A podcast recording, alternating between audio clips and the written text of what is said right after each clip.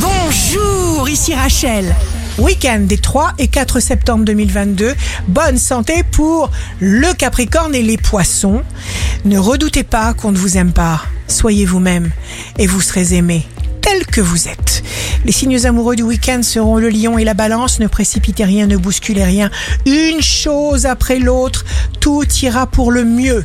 Les signes forts du week-end seront le taureau et les gémeaux. Élevez les vibrations, élevez vos vibrations, les désirs, pour qu'ils deviennent encore plus magnifiques. Ne jamais vous soucier de ce qu'en pensent les autres, c'est vous d'abord. Ici Rachel, rendez-vous demain dès 6 heures dans Scoop Matin sur Radio Scoop pour notre cher horoscope.